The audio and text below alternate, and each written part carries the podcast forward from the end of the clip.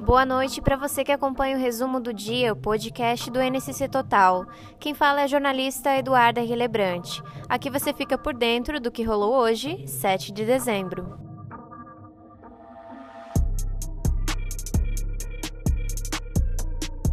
Hoje foi dia de pane generalizada nos sistemas. Serviços como o do iFood, da Amazon, C6 Bank e da Disney Plus sofreram com instabilidade. As oscilações foram identificadas a partir do meio-dia e duraram até as duas da tarde em alguns aplicativos. A queda pode ter ocorrido em função de um problema no Amazon Web Services, serviço em nuvem da Amazon que atende diversas empresas. Dois dos três suspeitos pelo assassinato de Amanda Albach, de 21 anos, foram soltos no fim de semana após decisão judicial. O investigado que teria atirado na vítima continua preso. Amanda foi encontrada morta, enterrada em uma praia em Laguna. Segundo a polícia, ela foi obrigada a cavar a própria cova antes de ser baleada. O inquérito sobre a morte da jovem deve ser concluído em até 30 dias. Um empresário foi morto a facadas em Itapema, no litoral norte de Santa Catarina. Segundo a polícia, o crime foi cometido pelo sócio da vítima, que ainda ligou para a PM e disse que os dois tinham sido vítimas de um assalto. Conforme era questionado pelos agentes, ele acabou confessando ter cometido o crime e foi preso.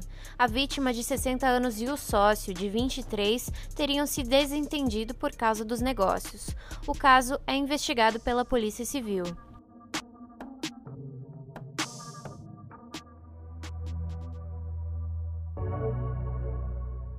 Santa Catarina perdeu recursos para obras de infraestrutura. O governo federal cortou do orçamento de 2021 cerca de 40 milhões de reais. O destino desse dinheiro era a duplicação da BR 470 no Vale do Itajaí e da BR 163 no Oeste.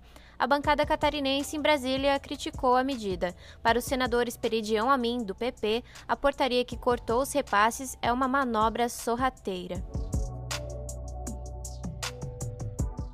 Em paralelo ao problema na esfera federal, os 456 milhões de reais prometidos pelo governo de Santa Catarina para as obras também não chegaram. A verba estadual vai para as duplicações da BR 470 e 280 e para melhorias na BR 163 e 285. As informações são do colunista Evandro de Assis. Você pode ler mais sobre essas e outras notícias no nosso portal, pelo link que está aqui na descrição. O podcast Resumo do Dia está disponível nas principais plataformas de áudio e no YouTube. Eu fico por aqui. Até mais!